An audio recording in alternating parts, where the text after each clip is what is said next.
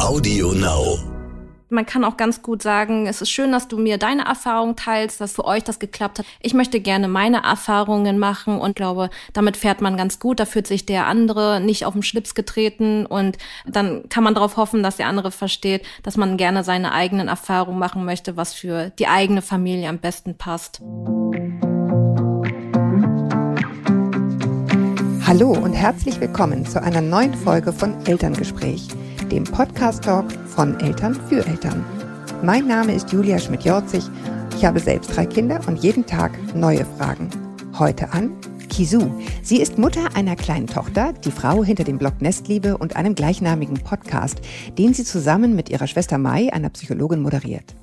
Dort unterhalten sie beide sich darüber, wie wir Kindern auf Augenhöhe und liebevoll begegnen können. Auf Instagram verfolgen über 700.000 Menschen Kisus Familienleben. Ihr Kind ist dabei wohlgemerkt nicht zu erkennen. Sie bringt als Mutter eine andere Kindheit und Prägung mit sich als ich. Es ist offensichtlich, dass sie Mutter einer anderen Generation ist als ich, nicht nur was unseren Altersunterschied und das Alter unserer Kinder betrifft. Mein Ältester ist ja 17 und verlässt uns bald für ein Jahr äh, Ausland. Iris ist zwei Jahre alt, sondern auch, ähm, wie wir uns in der digitalen Welt bewegen. Ich habe Kise deshalb eingeladen, damit wir uns einfach mal darüber austauschen, wie es uns so geht in der Phase und Gedankenwelt, in der wir als Mütter gerade unterwegs sind. Warum? Weil ich davon überzeugt bin, dass wir alle profitieren, wenn wir einfach mal schauen, wie machst du das eigentlich und warum? Und was macht deine Herangehensweise als Mutter aus? Was meine? Und was können wir uns vielleicht abschauen? Willkommen, Kisu. Ja, hallo. Vielen, vielen Dank, dass ich hier sein darf und äh, dich heute mich mit dir austauschen kann. Und ich finde es immer auch ganz interessant, mich mit Müttern zu unterhalten, die auch schon ein bisschen ältere Kinder haben. Ich bin ja eigentlich ganz neu hier in dem ganzen Business. Ja. Ähm, habe mir zwar auch vieles angeeignet und äh, finde das Thema auch total spannend. Ich äh, blühe da drin total auf. Ähm, und aber ich finde es immer so toll, mich mit anderen Müttern zu unterhalten. Ja, das ist das ist echt spannend, dass du das sagst, weil ich nämlich wirklich beim also also beim Konzipieren dieses Interviews mich daran erinnert habe, wie das für mich war, als ich junge Mutter war. Ja. Und ähm, und ich das immer sehr einschüchternd empfunden habe, wenn Leute irgendwie ältere Kinder hatten und äh, und die wirkten irgendwie so abgebrüht und so lässig und so äh, nach dem Motto alles halb so wild und so. Und ich war echt lost äh, gefühlt im ersten Jahr und wusste irgendwie gar nichts. Ähm, äh, aber ja, ich finde es super, dass du da so offen bist und irgendwie sagst, ich höre es mir jetzt einfach mal an oder wir tauschen es einfach mal aus. Ich weiß, ich war da irgendwie gehemmt. Also ich habe da irgendwie immer hingeguckt und habe so gedacht, boah, ey, so werde ich nie. Das stimmt. Ja, so gelassen. Also ich hatte ja. das tatsächlich im ersten Jahr auch, ähm, beziehungsweise in den ersten Monaten, bis ich mich selber viel informiert habe und danach war ich auch ein bisschen also viel offener für die Erfahrung anderer, weil ich in meinen äh, Prinzipien quasi gestärkt war und äh, ähm, die Sachen angenommen habe, die für mich gut waren und äh, die mich dann nicht mehr verunsichert haben. Also ich, ich, ich kann das mhm. verstehen und äh, dann, ich habe aber gemerkt, dass je mehr ich wusste, desto selbstsicherer war ich auch für neuere Infos und neue Informationen und auch Erfahrungen von anderen. Und dann war ich auch nicht mehr ganz so eingeschüchtert. Aber ich kann es so nachvollziehen, weil äh, ich dasselbe Gefühl auch hatte. Ich habe dann andere Mütter mhm. mit vier Kindern gesehen und dachte, wie machen die das? Ich bin mit einem ja. Kind schon total lost äh, und ich weiß gar, also ich habe mir natürlich immer ähm, in meiner Wunschvorstellung die perfekte Familie mit zwei Kindern gesehen, weil ich ja auch eine Schwester habe und ich total schön finde, irgendwie auch äh, Geschwister für mein äh, Kind zu haben. Aber ich dachte mir so, oh mein Gott, ich weiß überhaupt nicht, wie ich das machen soll. Und ähm, als ich in dem, an dem Punkt war, ähm, wo wir auch überlegt haben, unsere Familie zu erweitern, fand ich das tatsächlich irgendwie auch ein bisschen erleichternd, mich mit anderen auszutauschen, weil das einem mm. das mhm. auch das Gefühl gibt, okay, man kann das schaffen ja, man muss das, sich da einfach mal, mal nur rantrauen. Deswegen, äh, ja. Ja, genau. Ja, ja, es ist wirklich, man, man, man wächst so rein. Ne? Das klingt, das ist irgendwie so ein abgegriffener Spruch, aber es ist schon so. Also ich weiß, ich hatte noch mal so einen Lost-Moment, ähm, naja, eigentlich dauernd. Also vom ersten aufs zweiten nochmal, dann nochmal vom zweiten aufs dritte. Und irgendwann ähm, ging es mir aber so, also ich bin sehr, ähm, also jetzt perfektionistisch ist ein bisschen das falsche Wort, aber es gibt so bestimmte Dinge, die sind mir wirklich sehr, sehr wichtig und das stresst mich auch, ja. Mhm. Ähm, das dann irgendwie alles gut machen zu wollen. Zum Beispiel ist gutes Essen ein Thema für mich, ja.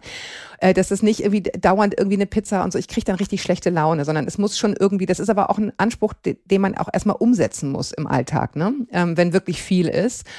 Und ähm, ich habe dann irgendwie gemerkt, dieses überfordert sein ähm, von noch eins und noch eins hat dann irgendwann auch sein Gutes, weil du musst einfach irgendwie locker lassen. Es, es funktioniert sonst nicht. Also du merkst irgendwann, äh, wenn du die ganze Zeit diese Ansprüche aufrecht erhältst, jede Minute des Tages sozusagen, ne, und jeden Tag der Woche, es funktioniert einfach nicht. Es geht ja. nicht. Du hast, sogar wenn du zu zwei, zwei Eltern bist, du hast zwei Hände und drei Kinder. Es geht mathematisch schon nicht auf. Genau. Ja, und vor allem, wenn man auch so vorher, vor Kind, äh, so perf perfektionistisch war mit dem Haushalt, ähm, das kannst du ja, also wenn du wirklich dieses Level aufrechterhalten möchtest, dann bist du wirklich 24-7 in den Gedanken um den Haushalt herum, während du eigentlich gar nicht, gar keine Hände frei hast dafür und du stresst dich so sehr damit, dass es eigentlich ja wirklich besser ist, wenn du da ein bisschen lockerer wirst. Ja, das fand ich immer einen total schwierigen Punkt. Also ich bin, äh, deswegen habe ich das so einschränkend mit dem Essen gesagt, ich bin nämlich keine total perfekte Hausfrau äh, und kann, kann auch mit runden Ecken irgendwie ganz gut leben, aber es gibt so eine gewisse Ordnung und Sauberkeit, unter der geht's bei mir einfach nicht. Und ich weiß, mhm. wir haben dann irgendwie ganz viele Freunde bei mir damals gesagt, ja, ist doch jetzt egal, ob das hier irgendwie gesaugt ist oder nicht. Und für mich war es nie egal. Mhm. Also jetzt nicht perfekt und irgendwie alles super clean. So, so, so ist es bei uns überhaupt nicht. Im Gegenteil. Ja. Aber es gibt so einen Punkt, über den kann ich nicht weg. Ja, so da, da ist es, da fühle ich mich einfach nicht wohl. Und das habe ich auch, das ist das Einzige, was ich immer irgendwie so ein bisschen aufrechterhalten habe in dieser Zeit ähm, trotz des Stresses, ich, ich muss mich irgendwie wohlfühlen in der Umgebung. Also so eine gewisse ästhetische Umgebung, wo so ein Level, so ein gewisses Level gehalten ist. Und das ist schon runtergegangen im Laufe der Jahre. Ne? Ähm, das war für mein Wohlbefinden wirklich immer sehr, sehr wichtig. Mhm. Du hast gesagt, im ersten Jahr warst du auch ein bisschen lost und hast dich dann ähm, so ein bisschen eingelesen und umgehört und so dein eigenes, deinen eigenen Weg gefunden. Ja. Wo hast du das gemacht? Weil ich habe das ja angesprochen mit dem Thema ne, ähm, digitales Zeitalter und so weiter.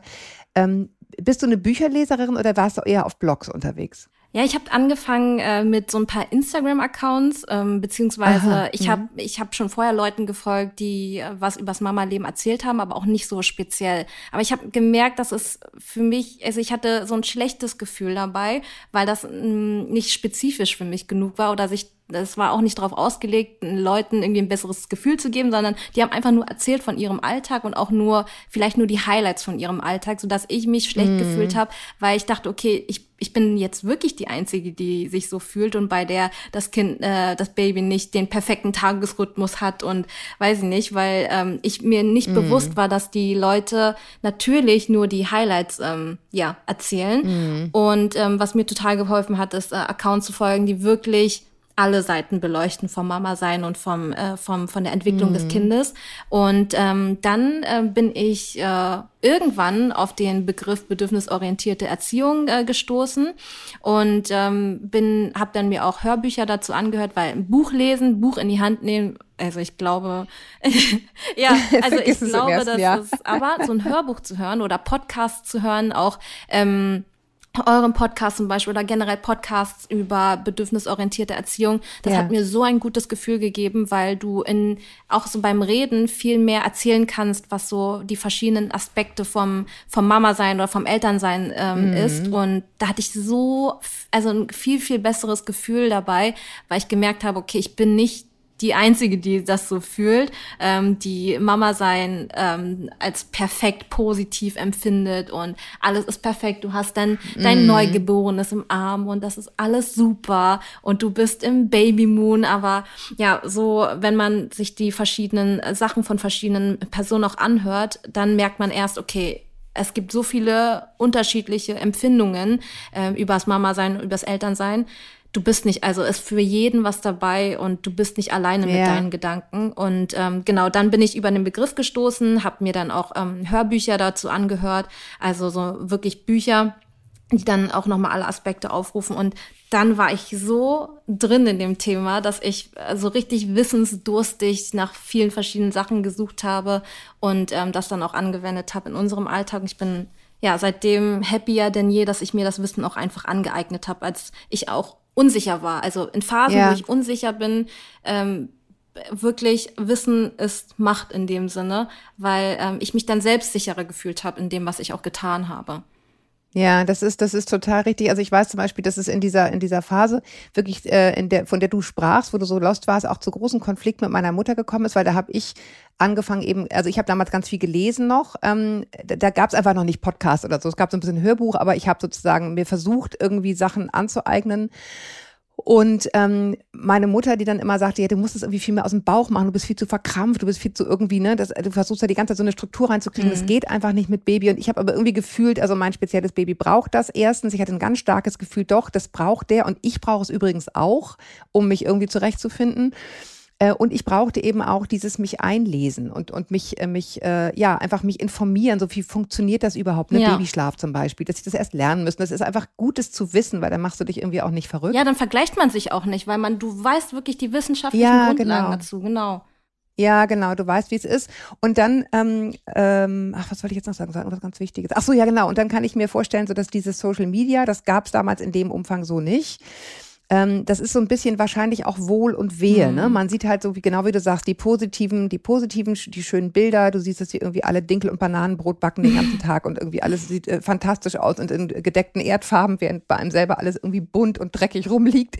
Also das ist sicherlich ein bisschen Wohl und Wehe, aber was mir damals gefehlt hat und was Social Media bestimmt kann, das sehe ich ja heute auch, ist eben genau dieses Gefühl von nicht allein mhm. sein. Mhm ne, mit, äh, also wenn du die Accounts gefunden hast, die für dich passen und die das auch offen ansprechen, ähm, dann bist du eben nicht so einsam, wie, wie wir das damals waren. Und ich muss wirklich sagen, damals, weil ich rede hier echt, mein, mein Großer ist gerade 17 Jahre alt geworden, das ist wirklich lange her. Ja.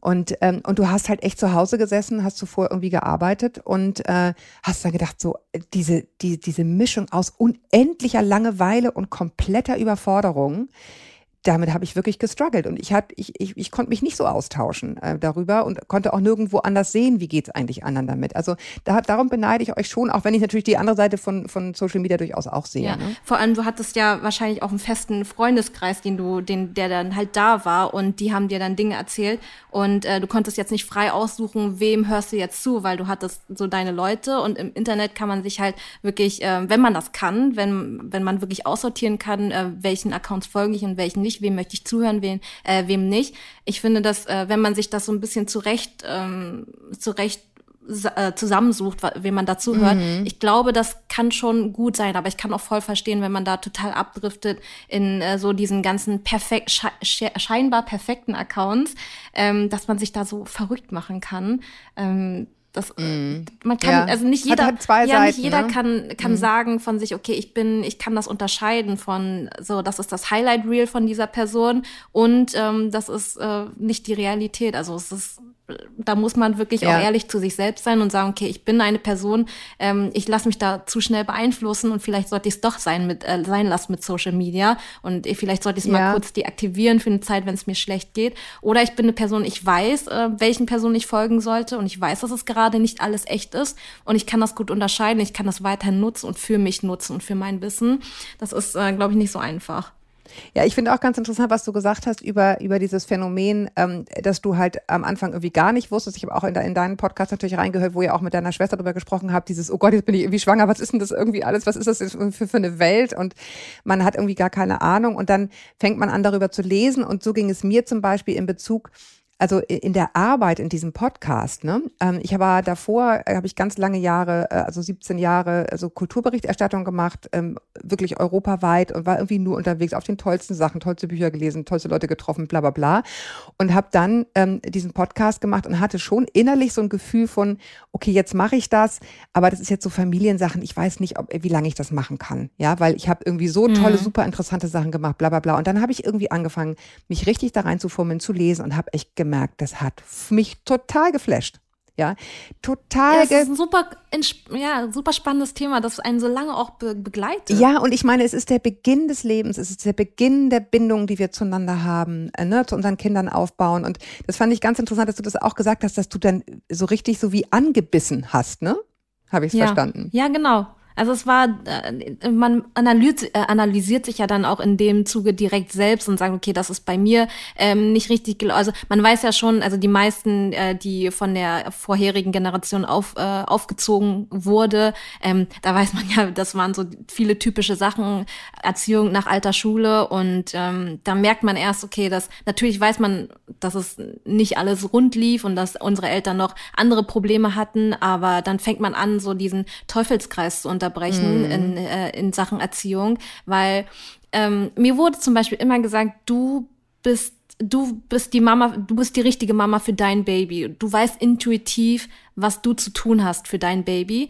Und ich sag immer, dass die Intuition von uns heutzutage ist schon so verfälscht, dass man nicht wirklich mehr auf seine Intuition zurückgreift, sondern auf unsere Erfahrung, weil Intuition ist ja auch basierend nicht nur auf unseren Instinkt, sondern auch auf die Erfahrung, die wir erlebt haben und das vermischt sich zu sehr. Man schafft es mm. gar nicht mehr mm. heutzutage auf seinen Instinkt zu hören, weil sich die ganzen Erfahrungen, die wir auch erlebt haben, so fest in uns drin sind, dass wir manchmal ähm, gegen unseren Instinkt handeln und ähm, nach Intuition handeln und das ist halt die Mischung aus Erfahrung und ja. Instinkt und das ist dann, oh, ich kann. Kann gefährlich ich, werden. Ich ne? sag dann immer, ja, das kann gefährlich werden, wenn man auf sein Bauchgefühl hört, weil das so verfälscht ist heutzutage.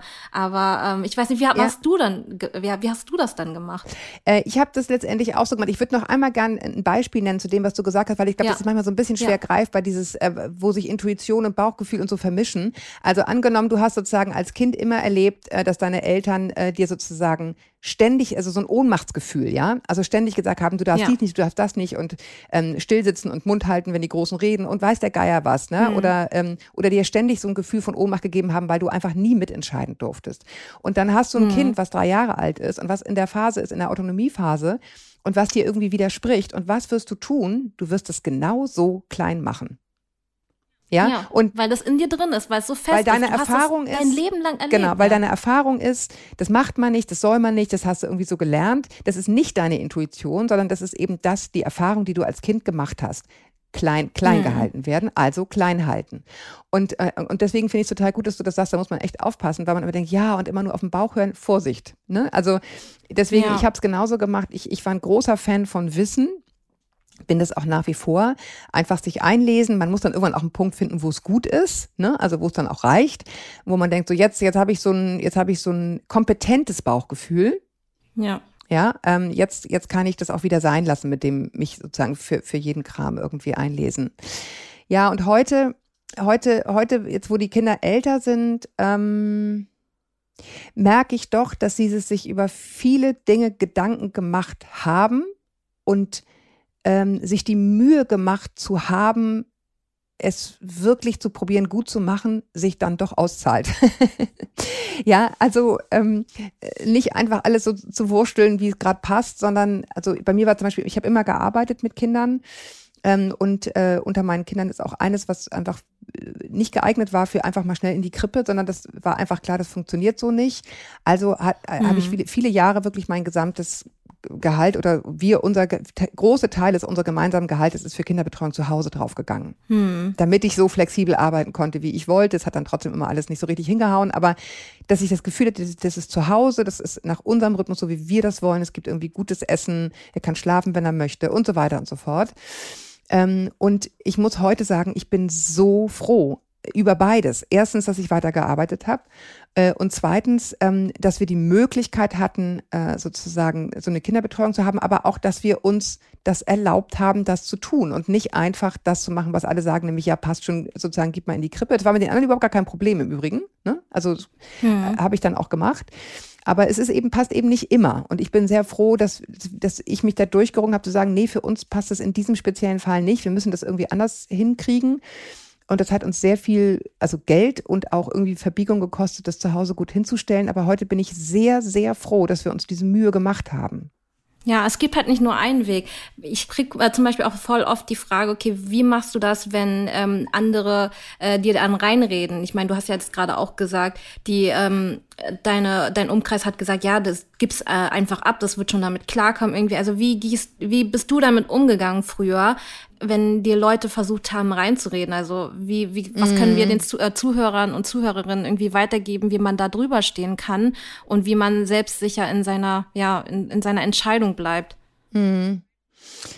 Ja, es ist so ein bisschen, also bei mir, ich überlege jetzt wirklich gerade, also bei mir war es zum einen die Erfahrung, also ich habe dann gemerkt, wenn ich, wenn ich die Dinge so tue, wie ich meine, dass es einfach besser klappt.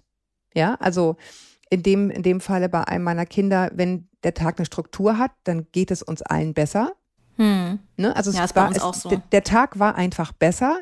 Für mich hätte nicht, es war, eine, es ist sozusagen so Step-by-Step Erfahrung. Ich probiere das so aus, wie ich glaube, dass es passt. Wenn es nicht passt, muss ich eine andere Schlüssel probieren. Ne? Hm. Aber wenn es klappt, kann ich sagen, ja, mag sein, dass du jetzt findest, ich muss irgendwie lockerer werden. Für mich passt es aber nicht. Für mich ja. passt Struktur. Mein Tag ist dann besser.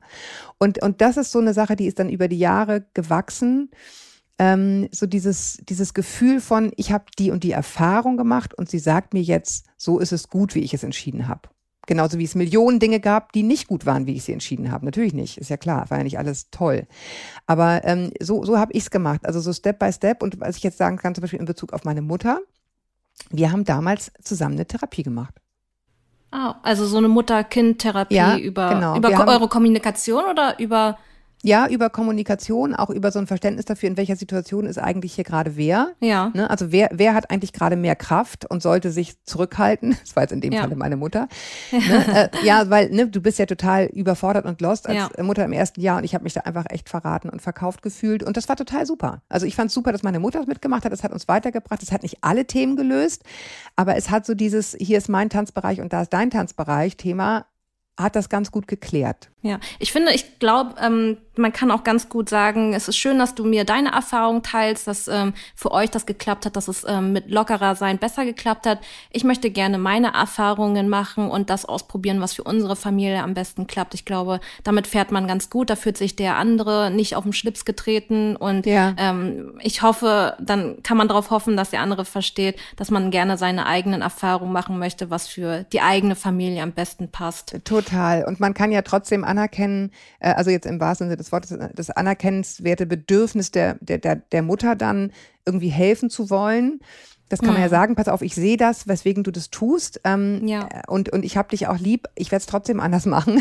Aber ja, man, kann das, man kann das ja anerkennen, was dahinter steht an Bedürfnissen. Ne? Also ich finde es jetzt ganz spannend, weil ich komme jetzt ja in das Alter, wo, ähm, äh, wo ich die Mutter bin die ihre Kinder mm. nervt. Mm. ne? Also wo die 17 sind und immer sagen so, oh ja, ich weiß, dass ich Wasser nehmen muss, wenn 38 Grad draußen sind. Ja, ich weiß. Ähm, und äh, ja, wo, wo ich eben auch merke, ja, ganz so einfach ist es nicht, wie man sich das ausgedacht hat, ne? Damals so, äh, Mami, jetzt mach mal, schalte mal um auf, lass mich machen. Weil genau. dieses Umschalten ist auch eine, ist, ist auch eine Herausforderung, ne? Also die dann auch denen zu vertrauen äh, in also, den Entscheidungen, die sie treffen. Ja, ich meine, wir sprechen, wir wollten ja heute eigentlich auch so ein bisschen über Phasen sprechen und ich ja. mich interessiert das so sehr, welche Phase. Ich meine, du hast jetzt drei Kinder, die sind jetzt schon alle ähm, älter, also Längen älter als mein Kind. Welche mhm. Phase empfandest du eigentlich am schwierigsten? Definitiv die ganz kleine Phase. Ja? Ja. Äh, was, was heißt bei dir ganz klein? Bei mir ist ja ganz klein noch ein bisschen gestückelter. Also mein, meine Tochter ist jetzt zweieinhalb und ich ja. empfand zum Beispiel die Phase von ein Jahr bis ähm, fast äh, über zwei, also dieses eine Jahr, wo das Kind so äh, krabbeln, laufen und alles äh, lernt ähm, und neu in die Autonomiephase kommt, am schwierigsten bisher. Mhm. Also jetzt geht's wieder mit zweieinhalb oder, oder über zwei. Da fand ich es wieder, ging's bergauf. Und das Neuge, also wo es neugeboren äh, war, äh, da hatte ich ein Glück, ähm, Glück gehabt. Ähm, das empfand ich auch als sehr einfach. Bei mir ist es ja gestückelt. Aber bis wann war es bei dir? Also, ähm, als mein älterer anderthalb Jahre alt war, äh, kam das zweite Kind. Ja. Ja, ja, und das muss ich wirklich sagen, also ne, ich liebe die und ich würde das alles wieder machen, vielleicht nicht in der, in der Knackigkeit nacheinander, aber das war das schlimmste mhm. Jahr meines Lebens, das muss ich einfach so sagen. Ja. Also ein Kind, was gerade laufen gelernt hatte, was noch nicht durchschlief und ein zweites, was zwar durchschlief, aber morgens um halb fünf immer wach war, diese Kombi, da, ja. ich war einfach gekillt. Ja, das, ich mhm. fand es wirklich krass. Ich fand es krass, die zu handeln, diese verschiedenen Bedürfnisse. Das waren ja praktisch wie Zwillinge, nur halt nicht gleich alt. Mhm. Ähm, also das fand ich wirklich, wirklich äh, unfassbar herausfordernd. Ich war einfach nur müde und fertig. Und anders war es natürlich, und das ist eben auch ganz spannend, deswegen hab, gut, dass du das nochmal so dezidiert fragst, war es natürlich bei meinem dritten Kind. Weil ähm, das war sieben Jahre später, also nicht ohne Grund. Und da war das eine wunderschöne Phase. Ja, du konntest dich ein bisschen mehr wieder auf das Ja. neue, auf die neue Umstellung konzentrieren. Das ist Ja. auch der Grund, äh, warum ich zum Beispiel, ähm, weil ich genau weiß, ich brauche eigentlich, ich bin ein Mensch, ich brauche das so, die Ereignisse nacheinander und nicht auch alles aufeinander. Mhm. Und äh, deswegen bin ich auch direkt, ähm, als äh, die Wochen rum waren, äh, das Wochenbett rum war, zur Frauenärztin gegangen und habe gesagt, so, ich möchte nicht, dass irgendwie jetzt was passiert. Ich möchte das nächste Mal ähm, irgendwie ein bisschen geplanter haben, den Abstand ein bisschen größer haben. Aber da habe ich gleich auch noch mal eine Frage an dich dazu, ähm, weil ich das auch so empfinde, dass ich glaube ich das auch nicht handeln könnte, dieses dieser kurzen, Ja. diesen kurzen Ja. Zeitabstand. Und es blieb auch, das blieb auch schwierig, weil die beiden auch gleichgeschlechtlich sind und äh, dann hast du so, die sind diese Rollen nicht so klar verteilt. Also das, äh, das, also wenn du mich jetzt fragen wollte, äh, wolltest, äh, welchen Abstand findest du ideal? Ja, genau Ähm, den, die Frage. Genau, dann, dann würde ich sagen, mal mindestens zwei bis drei Jahre. Ja. Das ist natürlich Ähm, eine Altersfrage, ne? Wir fangen ja heute alle wesentlich später an. Äh, Ja, es, stimmt. gibt, es gibt eine biologische Uhr, an der gibt es nichts zu rütteln. Das muss man einfach wissen. Ähm, man muss auch wissen, was mir zum Beispiel oder uns damals niemand gesagt hat, ist, dass dieser, dieser Schatz ähm, Eizellen, dass wir den ein einziges Mal im Leben kriegen. Während die Männer das ja immer neu produzieren. Das, ich habe das einfach nicht gewusst. Ja, stimmt, Wir das hast kriegen- du auch in, in einer der letzten Folgen irgendwie Ja. besprochen, ne? Ja. Genau, also es ist, es ist ein Schatz, den kriegen wir einmal und wenn wir den nicht gut behandeln in den Jahren, dann wird es sehr, sehr schwer, ab 40 Kinder zu kriegen. Und ab Mitte 30 wird es auch nicht einfacher. Das muss man eben mitkalkulieren. Ne? Also ich Ja. würde sagen, eher früher anfangen und ein bisschen mehr Luft zwischen den Kindern. Aber das ist halt, wie gesagt, hängt auch total von den Personen ab. Äh, Davon hat man den Menschen getroffen, den man wollte. Hat man überhaupt Menschen getroffen oder macht man es als Solomama? Ähm, also das ist ja, gibt ja ganz verschiedene Lebensstationen, aber ich glaube an dem Fakt, dass es schwieriger wird, je älter man wird, an dem kommt leider niemand vorbei. Und insofern ist dieser Rat mit den drei Jahren auch ein, ein Rat, den man sich halt auch nur leisten kann, wenn man im, im richtigen Alter ist. Ne? Und ich war das eben auch nicht mehr. Ich war 32 beim ersten Kind. Also da war jetzt auch nicht endlos Zeit. Ja. Deswegen Und, ist es ja. natürlich immer individuell zu betrachten, aber wenn in, in unter perfekten Umständen und ohne äußere Einflüsse würdest du schon sagen, so zwei bis drei Jahre wäre äh, perfekt. Ja. Ja. Ja. Ähm, wird es denn deiner Meinung, also du fandest, empfandest ja die ersten Jahre am schwierigsten. Findest du, dass es einfacher wird? Oder weil ich höre immer den Spruch, kleine Kinder, kleine Probleme, große Kinder, große Probleme. Was ist da dran? Ja, also ich schätze mal, jetzt äh, irgendwie vom Freund ist neulich der Sohn durchs Abi gefallen, da schluckst du als Eltern schon, ne? Ja. So, äh, weil du echt merkst, so, oh, da geht's jetzt richtig um was, da geht's jetzt richtig um die Zukunft. Ne?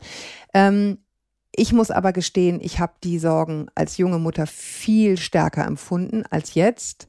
Ähm, ich habe jetzt wirklich ein gutes Vertrauen in meine Kinder und wir haben auch wirklich ein gutes Verhältnis. Deswegen meine ich, also diese ganze Mühe, die ich mir am oder ne, die wir uns gemeinsam am Anfang gemacht haben, da ich, es ist jetzt wirklich Payback-Time, das fühle ich. Ne? Also wir haben sicherlich sehr Ach, viel falsch schön. gemacht, aber ähm, wir haben offensichtlich nicht alles falsch gemacht, weil es wirklich gut läuft. Ich habe zum Beispiel auch Pubertät als bisher, toi toi toi, also ehrlich gesagt, überhaupt gar kein Problem. Und das hängt aber damit zusammen, wie du mit deinen Kindern bist. Ja, Mhm. also äh, kannst du loslassen und wenn nicht, kannst du sagen, scheiße, ich kann gerade nicht loslassen, dann kann man mir drüber lachen. Hm. Ja, ähm, oder äh, also ich habe schon das Gefühl, dass es, ja klar, es geht um immer mehr, ne? Also kommen die im Studium dann irgendwann zurecht, kommt er jetzt irgendwie im Ausland zurecht. Aber ich finde, es wird schon leichter. Ich finde, es wird nicht weniger. Also das muss man sich auch klar machen. Also dieses ganze Schule zum Beispiel, ne, für die Arbeiten lernen, irgendwelche Abschlussfeste, beim Sport irgendwelche Feste, die zu irgendwelchen Spielen fahren, wenn die Handball oder Fußball spielen. Also weniger wird es nicht Ja. an Arbeit, aber ich mein Gefühl dafür ist nicht mehr, ich bin nicht mehr so lost, sondern ich merke jetzt, okay, das hat irgendwie alles so einigermaßen Früchte getragen. Es knallen mal die Türen, es heult mal einer, aber im Endeffekt ist so die Basis ist okay. Und deswegen ist so diese Grundsorge, dass da jetzt jemand total abschmiert, die habe ich jetzt im Moment nicht. Aber wer weiß, was noch kommt, ne? Also wenn es dann nachher geht an die Partnerwahl oder so, hm. Ja. und du, und du oh denkst, au Backe, irgendwie echt jetzt die oder der irgendwie, hm. so. Aber in der Phase, in der ich jetzt gerade bin, wo ich denke, so irgendwie eigentlich alles soweit fein. Und ich meine, jetzt geht er für ein Jahr weg. Das finde ich auch schon mal echt ein Riesenschritt. Ja, ich, ich könnte, ich kann mir das gar nicht vorstellen. Das muss man, das muss ja total äh, krass sein, als Mutter irgendwie sich Ja, da mit den Gedanken geil. anzufreuen. Ja? Ich find's richtig geil. Ach, ja, cool. Ich find's so cool. Aber das hängt auch, das hängt auch, muss ich gestehen, mit der Pandemie zusammen, ne? Weil das, ich weiß nicht, ob du diesen, diesen äh, Penny-Werbespot kennst, äh, so, das hätte ich dir gewünscht in deiner Jugend. Kriege ich jetzt auch Gänsehaut, wenn ich drüber rede, weil das ist genau mein Gefühl gewesen, so für meine Teenager-Kids, dass ich dachte, ey, so eine Scheiße in dieser Zeit, einfach kein Leben. Und ich, ich habe das Gefühl, ich, ich, ich, ich gebe denen auch dauernd irgendwie Kino aus und in die Bar gehen und so, weil ich denke, egal, Hauptsache raus und feiern. Ja, Ja. weil, weil es, es hat so gefehlt in diesen zwei Jahren. Und deswegen, das finde ich daran so geil. Dieses Ja, der kann jetzt irgendwo hingehen, wo ein Jahr lang irgendwie coole Erlebnisse auf ihn einprasseln. Ähm, so dass mein Kummer, der kommt natürlich spätestens, wenn wir am Flughafen stehen. Aber äh, ich denke im Moment so, oh Gott sei Dank, es klappt, er kann hingehen, es wird eine coole Zeit. So. Also denkst du schon die ganze, äh, die die ganze bedürfnisorientierte Erziehung? Ich meine, du hast es ja ähm, ein Glück auch äh, in, in deiner, ähm, als, als du damit angefangen hast vor äh, 15, 17 Jahren, ähm, dich damit zu beschäftigen und den und die nicht nach alter Schule zu erziehen, hat sich schon gelohnt. Also du merkst es schon, dass sich das jetzt alles auszahlt, dass das keine Schneeflöckchen sind, die wir herangezogen haben, sondern alles Ja, äh, also- selbstsichere, erwachsene Personen. Oder wie siehst du das? Ja, also ich habe, ich kannte den Begriff bedürfnisorientierte Erziehung gar nicht äh, und ich habe bestimmt äh, in dem Fall wirklich intuitiv einiges richtig gemacht, aber es gibt bei uns schon sehr klare Regeln, die sich Ja. auch nach den Eltern richten. Und wir gucken, Ja. wir achten auch sehr darauf, dass auch unsere Bedürfnisse gesehen werden. Das ist ja häufig auch so ein Missverständnis bei bedürfnisorientierter Erziehung, dass es dann immer Ja. nur das Wohl der Kinder geht. Ähm, also ich würde sagen, das ist bei uns eine Mischung gewesen aus äh, bedürfnisorientiert und alte Schule.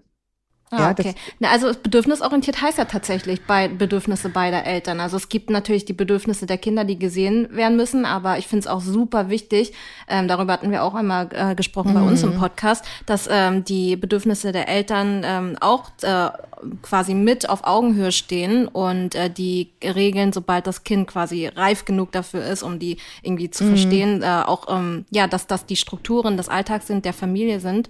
Und ich finde das ultra wichtig, dass äh, Ja. jede Ja, Familie ihre total. Regeln hat. Aber ich Ja. finde, ähm, es geht um die Umsetzung dieser Regeln. Also es geht nicht darum, die äh, einzukloppen und irgendwie Ja, ja, auch so eine gewisse Erwartungs-, also eine realistische Erwartungshaltung zu haben, weil ich kann nicht von einem ein, anderthalbjährigen erwarten, dass er da 30 Minuten, 60 Minuten am Tisch still sitzt. Ich finde, das ist schon sehr unrealistisch, aber ähm, es g- gibt Familien, denen, denen das wichtig ist und äh, für die das wichtig ist und die, wo man das natürlich äh, nach und nach antrainieren kann. Aber ich finde, das ist, das kann man nicht von heute auf morgen Nee. erwarten. Nee, nee, das finde ich auch total richtig, dass du sagst, was die Kinder können, muss man von ihnen verlangen.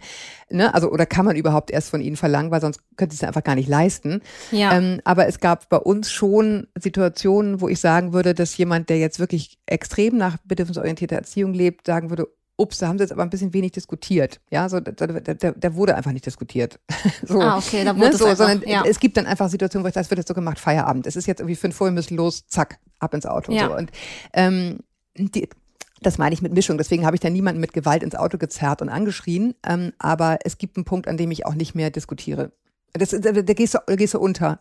Also ich sehe das auch so, gerade wenn dann mehrere Kinder sind, dann mm, ist es auch, aber ich finde, das gehört trotzdem auch dazu. Also ich finde, das ist dann nicht mehr, äh, nicht mehr ähm, ja, alltagsgerecht, wenn man zu krass äh, auf die Bedürfnisse eingeht, weil es muss immer eine Mischung aus allem sein, aus Dingen, die jetzt halt gemacht werden müssen, aber auch den äh, Raum im Alltag. Es geht ja immer um das Große und Ganze, finde ich. Du hast halt äh, Phasen, wo viel Raum und Zeit für die Kinder gegeben, ähm, wo für die Kinder äh, viel ähm, Frei, Freiraum ist, aber äh, dann gibt's natürlich auch den Alltag, der immer härter wird und ähm, wir sind alle, äh, wir haben immer mehr Herausforderungen neben dem Elternsein.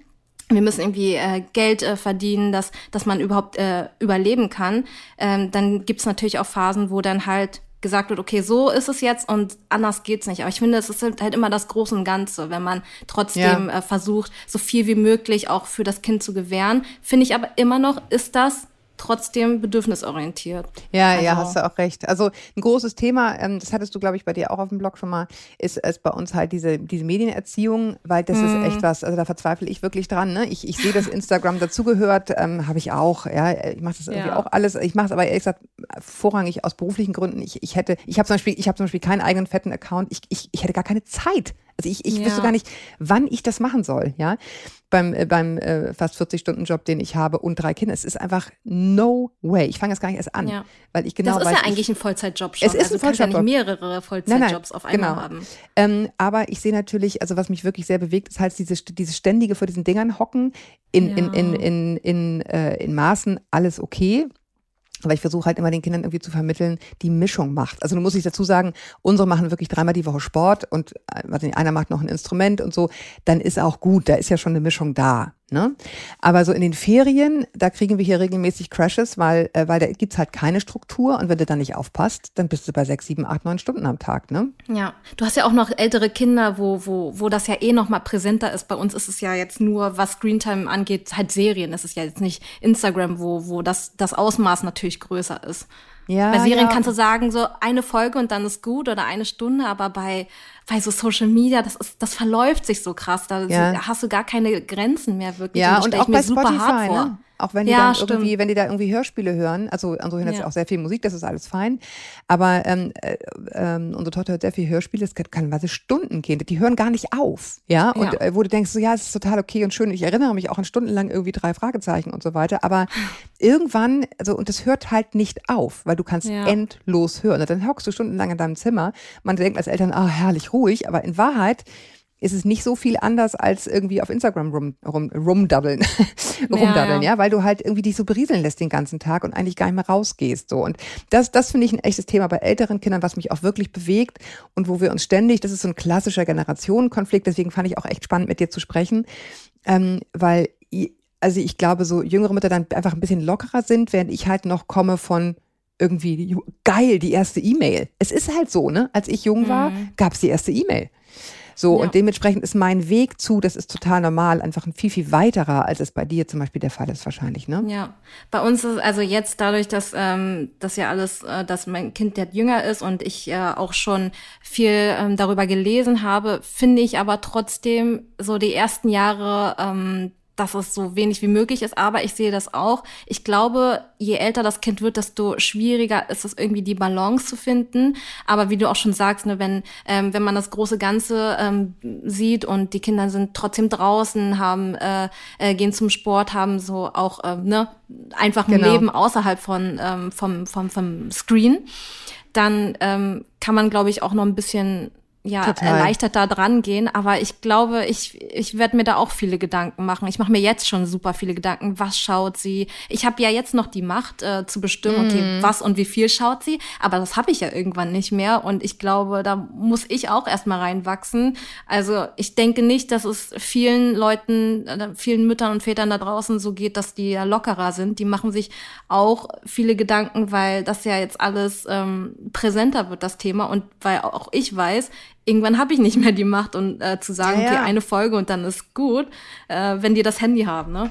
Ja, und spätestens dann, wenn sie auf die weiterführende Schule kommen, auf dem Schulhof da die ersten Pornos gucken. Oh Gott. Äh, mh, ähm, also, ne, weil dann alle ein Handy haben und dann bist ja. du halt im World Wide Web. So, das ist halt so. Dann kannst du gucken, was die Welt zu bieten hat. Und die hat nicht nur Gutes zu bieten. Also da, da wird's ja. dann schon kritisch, aber letztendlich gilt auch da, ne, wenn du den Kindern halt, ähm, was ich nicht, am Beginn ihres Lebens viel vorgelesen hast und grund, grundsätzlich einfach viel miteinander sprichst und so aufmerksam machst auf bestimmte Dinge die dir wichtig sind, dann haben die natürlich äh, mit 16 auch ein eigenes Gefühl, was nicht geht. Und, und dann ja. haben sie auch ein eigenes Gefühl, dass sie sagen können, ich will das jetzt nicht sehen. Genau, also ich finde auch so die ersten Jahre, wo, wo man auch so die Werte und Grundwerte der Familie irgendwie weitergibt und auch das äh, Vertrauen vom Kind auch von klein auf aufbaut, äh, das Selbstvertrauen und die Selbstsicherheit, die eigene, ähm, glaube ich schon, dass es ein Leben lang auch drin ist und äh, dass die dann auch in der Lage sind, selber zu entscheiden, okay, was ist jetzt gut für mich und was nicht und in welchem Maße oder ist das jetzt vernünftig, was ich mache? Probiere ich das jetzt einmal aus und ähm, dann habe ich es einmal erlebt, aber ich weiß, dass es einfach ähm, auf Dauer nicht gut für mich ist. Ja, ja, nee, sehe ich genauso. Also ich, ja. ich finde total spannend. Ich merke, wir, wir sind schon total weit. Wir sind schon bei 40 Minuten. Ich äh, könnte mich hier total Ach, verquatschen. Also fand ich, fand ich super interessant, einfach so, ein, so, so einen Einblick irgendwie zu kriegen, in, in wie du da rangehst, wie du ja. dich vernetzt, ähm, welche Gedanken du dir machst. Also vielen, vielen Dank dafür, dass wir da so offen sprechen konnten. Ja, danke auch für deine Erfahrung. Ich bin auf jeden Fall erleichterter. Weil wenn du jetzt sagst, dass so das Grundvertrauen da ist und jetzt kommt, komme was wolle, das, das Vertrauen ist da, dann ähm, kann ich da auch auch ein bisschen erleichtert da dran gehen. Ja, ja, freut, freut mich total. Also, äh, zu, also ich finde wirklich so dieses Zugewandtsein, Liebe, Liebe zeigen, unbedingte Liebe, ne? Also ohne Bedingungen. Hm. Das ist wirklich so das, was ich, was ich sagen muss, das, das war richtig und gut, dass wir das so gemacht ja. haben. Hoffe ich mal, dass wir das wirklich so gemacht haben. Aber irgendwie zeigt gerade die Zeit, dass es offenbar ganz, ganz okay war. Also ich danke ja. dir sehr, dass, dass du bei uns warst, äh, liebe Gise. Ja, das war echt war ganz dir. interessant. Und ähm, ja, hoffe, dass wir uns irgendwann mal wieder sprechen und ich so ein bisschen Update kriege, was, was, was bei euch weiter passiert. Ja. Ähm, und ich danke auch euch da draußen, dass ihr, dass ihr dran geblieben seid bis hierher, dass ihr uns zugehört habt, vielleicht ein bisschen was mitgenommen habt an den Gedanken, die wir hier ausgetauscht haben. Ich freue mich, wenn ihr weiterhin sehr gerne schreibt Feedback oder Fragen, die ihr habt an Elke und mich an podcast.eltern.de und freue mich weiterhin total über nette Bewertungen auf den Plattformen. Und bis wir uns wieder hören, haltet den Kopf über Wasser. Ahoi aus Hamburg. Tschüss, Kisu. Tschüss.